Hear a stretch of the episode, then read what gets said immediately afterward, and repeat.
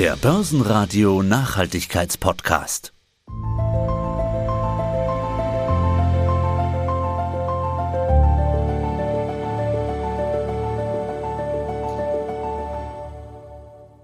Ja, herzlich willkommen zum Nachhaltigkeitspodcast. Aus dem Börsenradiostudio begrüßt Sie Peter Heinrich. Mein Studiogast ist heute Frau Eva Aschauer und Sie sind quasi Head of ESG.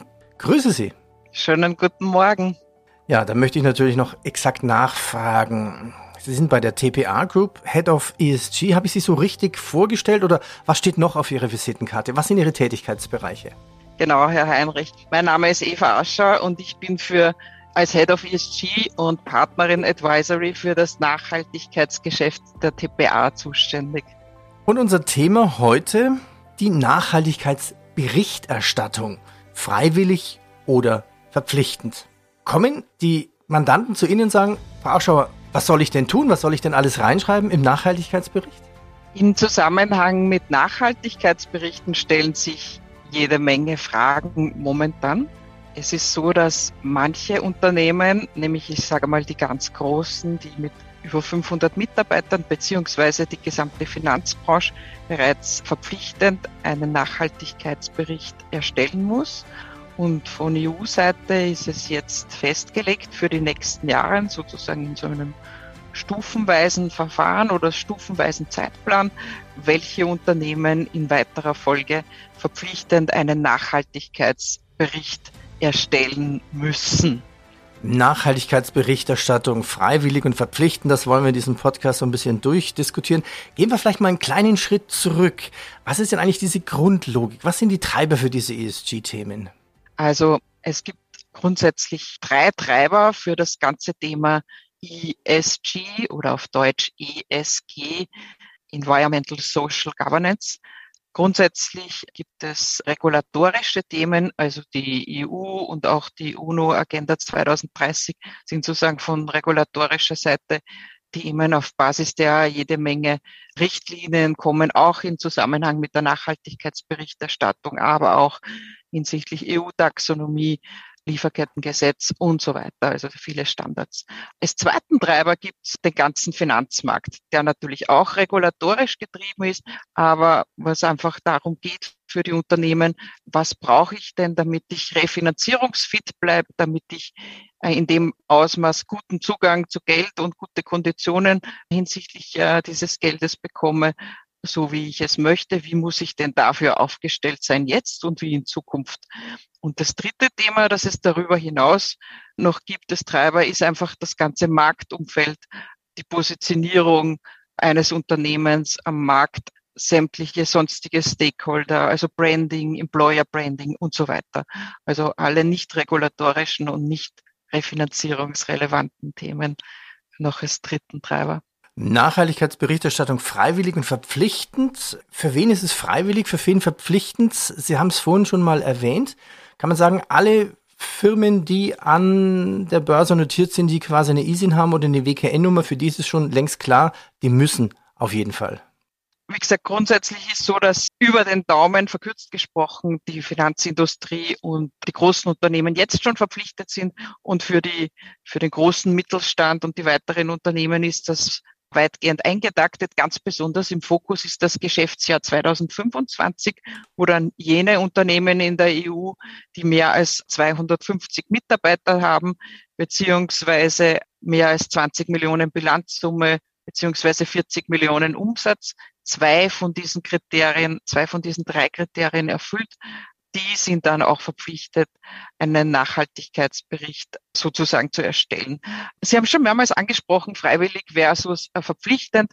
Ganz stark im Trend ist auch eine freiwillige Nachhaltigkeitsberichterstattung, wo es darum geht, dass ich mir als Unternehmen quasi anschaue, vorab zu meiner Verpflichtung, wie gut bin ich denn aufgestellt, wie schaut's denn mit meinen Schnittstellen aus, mit meiner IT und so weiter.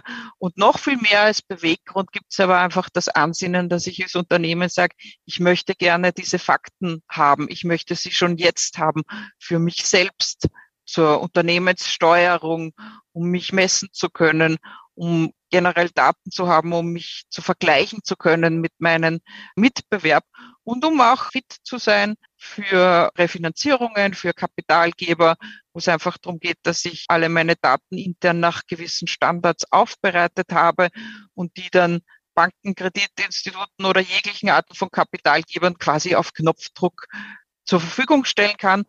Und auch das Thema, das viele Unternehmen momentan haben, dass sie sich ein bisschen überflutet sehen von ESG-Fragebögen von ihren Kapitalgebern beziehungsweise Banken, damit natürlich gut proaktiv managen kann als Unternehmen.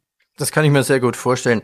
Also diese sogenannte Freiwilligkeit ist ja eigentlich nur eine indirekte Freiwilligkeit, oder? Sie hatten ja vorhin, was sind die Treiber? Da war es eins die Regulatorik und zwei waren die Finanzmärkte. Drei die Diskussion natürlich mit den Businessmodellen, aber allein der Treiber Finanzmarkt. Das heißt, wer jetzt keinen ordentlichen Nachhaltigkeitsbericht hat, auch selbst als kleine mittelständische Firma, die ist ja fast gezwungen, auch einen Nachhaltigkeitsbericht zu machen, damit sie in den nächsten Jahren gut Finanzierungen bekommt. Ansonsten wird es ja deutlich teurer mit dem Zinssatz wahrscheinlich. Ich glaube, es geht einfach darum, sich die richtigen Fragen zu stellen und die Frage hinsichtlich der Refinanzierungsfähigkeit, die würde ich mit einem, was sollte ich denn intelligenterweise machen, formulieren. Ja, also da gibt's, da gibt's jetzt nicht unbedingt ein Müssen, aber ein, was sollte ich intelligenterweise machen, vorausschauenderweise, proaktiverweise, um einfach äh, fit und startklar zu bleiben und die Daten dann, wenn ich sie brauche, jedenfalls so bei der Hand zu haben, wie ich das gerne möchte, wie es meinem Selbstverständnis als Unternehmen, als Unternehmer entspricht. Ja, gut, dann greife ich die Frage doch gleich auf. Ja, was sollte ich denn machen? Ich nehme an, bei den großen Firmen gibt es einen gewissen Standard. Zählt das auch bei den kleinen Firmen zu? Was sollte ich dann wirklich tun? Was sollte ich machen als Unternehmer? Also hinsichtlich der Nachhaltigkeitsberichterstattung gibt es verschiedene Standards. Ich möchte da jetzt gar nicht zu sehr ins Detail gehen mhm. hinsichtlich der Namen und der Abkürzungen, aber einen, den man vielleicht erwähnen sollte, ist GRI, also Global Reporting Initiative.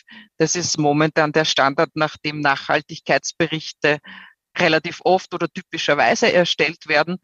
Und der wird dann in weiterer Folge abgelöst äh, von einem europäischen Standard der sogenannten CSRD, Corporate Sustainability Reporting Directive, also abgelöst im Sinne davon, als dass der dann in der EU verpflichtend wird in den nächsten Jahren und sozusagen natürlich ganz massiv an Bedeutung gewinnen wird.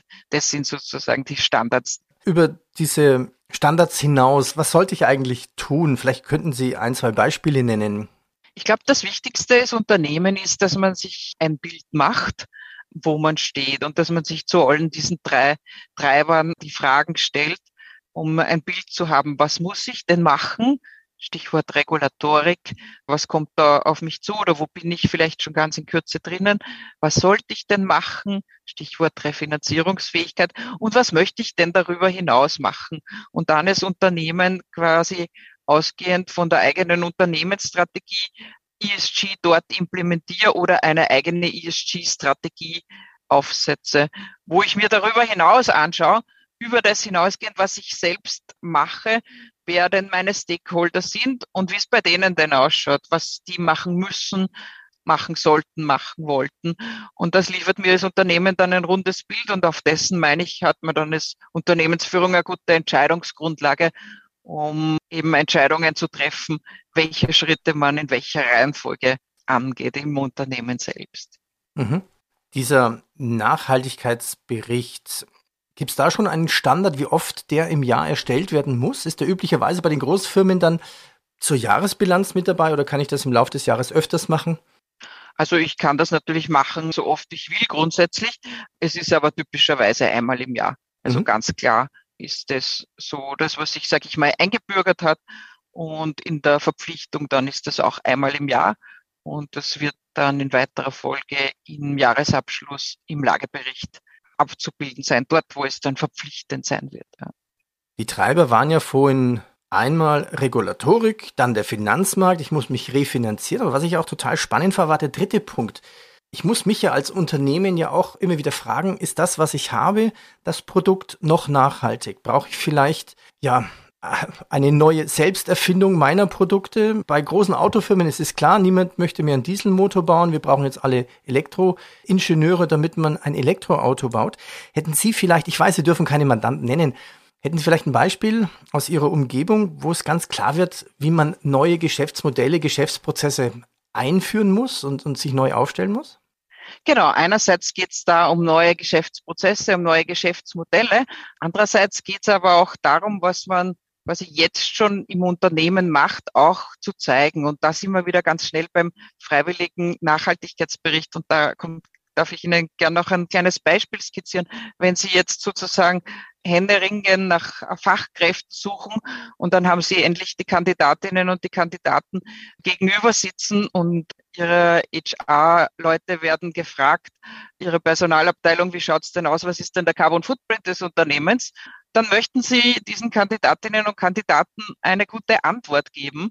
Und das ist auch eines der Themen, die natürlich in einem Nachhaltigkeitsbericht gut abgebildet sind, weil wenn ein Unternehmen auf freiwilliger oder verpflichtender, aber wir reden jetzt von freiwilliger Basis, Nachhaltigkeitsberichterstattung gemacht hat und alle diese Daten intern den Mitarbeiterinnen und Mitarbeitern und Führungskräften ja zur Verfügung steht, dann können die solche Fragen auch kompetent beantworten. Und das ist mein Beispiel in dem Fall für Employer Branding, das auch ganz klar im dritten Treiber drinnen ist.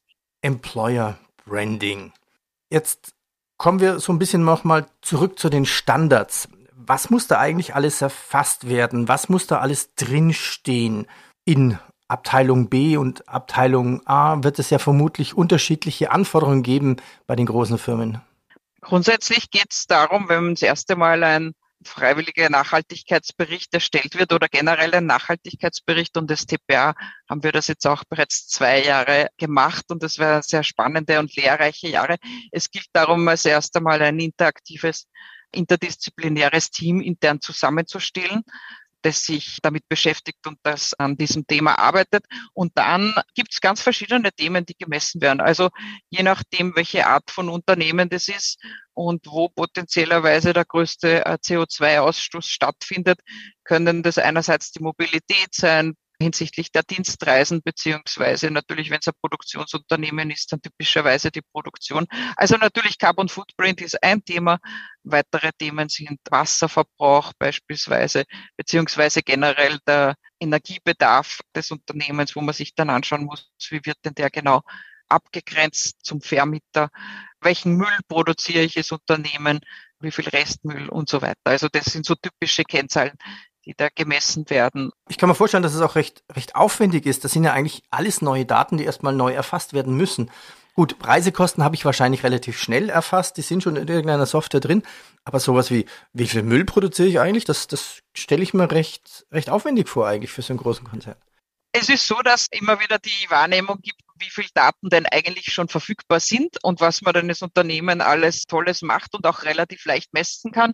Und dann gibt es natürlich Themen, wo man als Unternehmen feststellt, die messen wir bisher nicht. Da müssen wir uns was überlegen, diese, wie man die messen kann. Und das ist natürlich was, sage ich mal, wo wir jetzt TPA auch äh, ins Spiel kommen, wo wir aufzeigen können und unterstützen können, wie man das dann angehen kann, nachdem man nicht an allen Fronten da als Unternehmen das Rad neu erfinden muss und, und, und es natürlich bereits Erfahrung gibt, wie man denn diese Daten dann am besten misst und dann auch in die Systeme integriert. Was ist denn Ihre Aufgabe der TPA Group? Helfen Sie quasi nur beim Bericht oder sind Sie auch massiv in der Diskussion dabei, wie sich eine Firma neu aufstellen muss? ESG Advisory, für das ich zuständig bin in der TPA, in der TPA-Gruppe, da bieten wir alle Dienstleistungen und Unterstützungen rund um das Thema ESG, ESG an. Also wir sind sozusagen ein One-Stop-Shop und unterstützen Unternehmen beginnend von der ESG-Strategie bis hin zur freiwilligen und verpflichtenden Nachhaltigkeitsberichterstattung, wie wir es gerade erwähnt haben, besonders auch hinsichtlich EU-Taxonomie-Themen, ESG-Rating-Themen, auch für die Finanzierung natürlich, mhm. alle Themen rund um Green Finance, Social Finance, äh, Sustainable Finance und sonstige regulatorische und kapitalmarktrelevante Themen. Und äh, natürlich äh, sind auch gerne Kooperationspartner hinsichtlich Pilotprojekte rund um das Thema ESG in jeglicher Hinsicht. Ja. Wir haben natürlich durch die Energiekrise natürlich ganz klar jetzt einen Run auf alles, was mit CO2 zu tun hat und dem Thema Nachhaltigkeit, dem Thema Green. Wie sehr geht es denn eigentlich mit dem Thema S-Social in den Firmen voran? Was sind denn da so die typischen Themen? Spannende Frage, vielen Dank. Das Thema S ist ein bisschen gerade in den Hintergrund gerückt dieser Wochen oder Monate. Da warten wir jetzt auch von EU-Seite, dass die Sozial Taxonomie, die, die ja auch kommen wird, dann in weiterer Folge veröffentlicht wird Wann genau ist nicht bekannt, jedenfalls nicht im Moment. Es wird sozusagen natürlich das Thema, wie wohl es grundsätzlich auch in der allgemeinen Taxonomie da sozusagen Basisregelungen gibt. In der Berichterstattung grundsätzlich ist das Thema in der verpflichtenden und auch in der freiwilligen nach allen Standards ist das Thema S mit umfasst, ist vielleicht nicht so ganz im Vordergrund wie das I, aber ist mit umfasst. Ja, also da geht es darum, zum Beispiel Ausbildungsausmaß der Mitarbeiter, generell rund um das Thema Mitarbeiterzufriedenheit, rund um viele sozusagen HR-Themen auch, die im S umfasst sind. Über die Themen hinaus, glaube ich, die man eh kennt sozusagen weltweit, also keine Kinderarbeit und, und die diversen Standards, die absolutes Minimum natürlich sind in der Einhaltung. Was ist eigentlich Ihre Erfahrung? Wo ist ESG angesiedelt? Gibt es da in den Firmen meistens jemand aus der Abteilung IR, so nach dem Motto, du machst mal ESG Reporting, oder ist das wirklich schon eine Etage höher, dass man es fast schon auf der Vorstandsebene diskutiert? Man muss es ja zumindest auf jeden Fall da tun, wo es große Entscheidungen gibt, wo es um viel Geld geht und natürlich auch, ja, wenn es um neue Businessmodelle gibt. Gibt es in den Firmen mittlerweile schon sowas wie ein ESG-Officer, so wie es einen CFO gibt und einen CEO gibt? In der Deutschen Bank beispielsweise gibt es das tatsächlich. Ich möchte die Frage aber ein bisschen anders beantworten grundsätzlich. Also immer dann, wenn es um strategische Themen geht und so auch hinsichtlich der ESG-Strategie, dann ist das ganz klar Board-Level-Vorstandssache beziehungsweise Sache der Geschäftsführung der Unternehmensleitung. Operativ ist das Thema, sage ich mal, aus der Historie kommend als ESG noch CSA, also Corporate Social Responsibility, als Begriff eher umfasst hat, typischerweise äh, beim CEO äh, angesiedelt, Schrägstrich angesiedelt gewesen, was wir jetzt stark wahrnehmen, einfach dadurch, dass, sage ich mal, von den drei Treibern zwei Treiber nämlich die Regulatorik und die Refinanzierungsfähigkeit beziehungsweise der Finanzmarkt typische CFO-Themen sind, dass das Thema starke Tendenz hat, zum CFO zu wandern und dort gehört es aus meiner Sicht auch hin, wenn noch nicht jetzt in der Sekunde, dann jedenfalls ganz klar in Zukunft. Also die Marschrichtung, dass das Thema ESG beim CFO gut angesiedelt ist, die ist aus meiner Sicht klar. Was ist eigentlich Ihre Erfahrung? Wie denken die Stakeholder darüber? Also jetzt in Zeiten von Ukraine-Krieg und Energiekrise, da sind ja plötzlich sogar ganz offiziell von der EU ja plötzlich Gas und Atomkraft ist ja plötzlich wieder äh, umweltfreundlich und gilt als ESG. In den Depots von den Fondsmanagern tauchen ja auch wieder Rüstungskonzerne auf. Also welche Frage stellen die Stakeholder momentan in diesem Zusammenhang? Ja, das ist eine ganz spannende Frage und da muss ich vorweg sagen, Stakeholder ist ein ganz, ganz umfassender Begriff. Also unter Stakeholder meinen wir natürlich auch Mitarbeiterinnen und Mitarbeitern von Unternehmen, zukünftige Mitarbeiterinnen und Mitarbeiter, Investoren, Kundinnen und Kunden und so weiter. Ja. Also ganz, ganz unterschiedlich.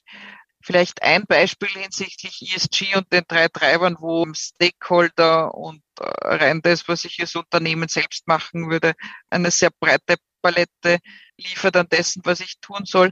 Also wenn ich zum Beispiel ein mittelgroßes oder eher kleineres Immobilienentwicklungsunternehmen bin und ich selbst einmal regulatorisch per se gar nichts machen müsste, überspitzt gesprochen, und vielleicht auch refinanzierungsmäßig sehr gut ausgestattet bin und gar nicht so von Banken und Finanzmarkt abhängig bin, weil ich ganz gut an Eigenkapital ausgestattet bin, dann habe ich vielleicht als erstes den Eindruck, als Unternehmensführung solches Unternehmen, ESG ist für mich gar nicht ein so zentrales oder dringendes Thema. Wenn ich aber dann Projekte entwickle, die ich an institutionelle Investoren verkaufen möchte, Sie haben es kurz genannt, an Fonds oder große deutsche Versicherungen, äh, Pensionsvorsorgekassen etc., dann schaut die Fragestellung gleich ganz anders aus, weil dann entwickle ich ein Projekt, das in drei Jahren fertig ist und dann muss ich mich als Unternehmen nicht nur fragen, was will und muss ich denn jetzt machen, sondern was braucht denn der Käufer dieser Immobilie, die ich gerade entwickle, in drei Jahren, um sozusagen mit seinen ESG-Strategie konform gehen zu können so dass er dieses Objekt auch kaufen kann, das sich gerade entwickelt. Was kommt in der Zukunft? Also was kommt einmal wahrscheinlich Richtung EU auf uns zu und was glauben Sie, wird sich das Ganze weiterentwickeln? Also von EU-Seite kennen wir die Themen äh, regulatorisch, sage ich mal, relativ gut eingetaktet bis 2028. Da gibt's ähm, viel zu tun und das ist mit einer proaktiven Herangehensweise und einem rechtzeitigen Start, glaube ich, auch gut zu schaffen. Da gibt's eine äh, sehr positive Dynamik und wie wir bereits erwähnt haben, einen, einen großen Trend zum freiwilligen rechtzeitigen Start. Ansonsten, glaube ich, ist die Marschrichtung klar. Also aus EU und Finanzmarkt und einfach generell unserem dem Mindset, das wir sozusagen wahrnehmen, die grüne Transformation als solches ist gerade im Gange und passiert gerade. Und alle Unternehmen sind sozusagen da aufgerufen, sich anzuschauen, was sie denn auf dieser Basis wann angehen wollen, um nicht nur refinanzierungsfit, sondern einfach zukunftsfit mit ihrem Businessmodell zu sein und zu bleiben. Sie sagen gerade, die grüne Transformation ist im Gange. Wenn wir das vergleichen, vielleicht mit einem 100 Meter Lauf, was glauben Sie, wie viele Meter sind denn schon gelaufen worden? Wo stehen wir momentan bei diesem 100 Meter Laufen? Wo muss es noch hingehen? Beziehungsweise wie viel Prozent der Firmen machen denn schon einen Nachhaltigkeitsbericht verpflichtend und freiwillig? Also das ist natürlich ganz schwer zu sagen, wo wir da stehen bei diesem Vergleich mit dem 100 Meter. Ich glaube, was man sagen kann, ist, es gibt eine massive äh, Bewusstseinserhöhung. Also wenn wir uns quasi anschauen, worüber wir privat und auch in unserem beruflichen Kontext diskutieren und kurz in uns gehen und vergleichen würden, hätten wir vor einem Jahr, vor zwei Jahren, vor drei Jahren über diese Themen auch gesprochen. Und falls wir darüber gesprochen haben, welche Reaktionen wurden dann geerntet, dann merkt man da sehr gut, dass da quasi was passiert. Also ich denke, so wie wir es auch heuer im Winter jetzt gerade haben hinsichtlich Betriebskosten beziehungsweise insbesondere Energieverbrauch in den einzelnen Objekten. Das ist in dieser Form ja letztes Jahr in keinster Weise passiert. Das hat jetzt natürlich auch andere Gründe, es ist nur rein die grüne äh, Transformation, sondern auch politische Gründe.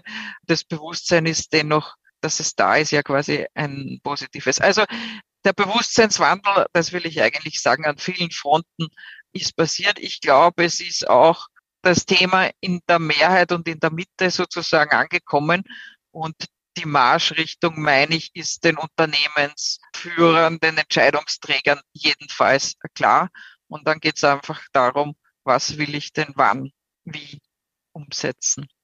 Das Thema in diesem Nachhaltigkeitspodcast, die Nachhaltigkeitsberichterstattung, freiwillig und verpflichtend und alles, was damit zu tun hat. Ich bedanke mich bei Eva Aschauer, kurz gesagt Head of ESG bei der TPA Group. Vielen Dank. Vielen herzlichen Dank. Eine Frage habe ich natürlich doch noch. Wie steht es denn bei der TPA selber um den Nachhaltigkeitsbericht und was macht die TPA selber alles nachhaltig? Das müsste im Bericht drinstehen.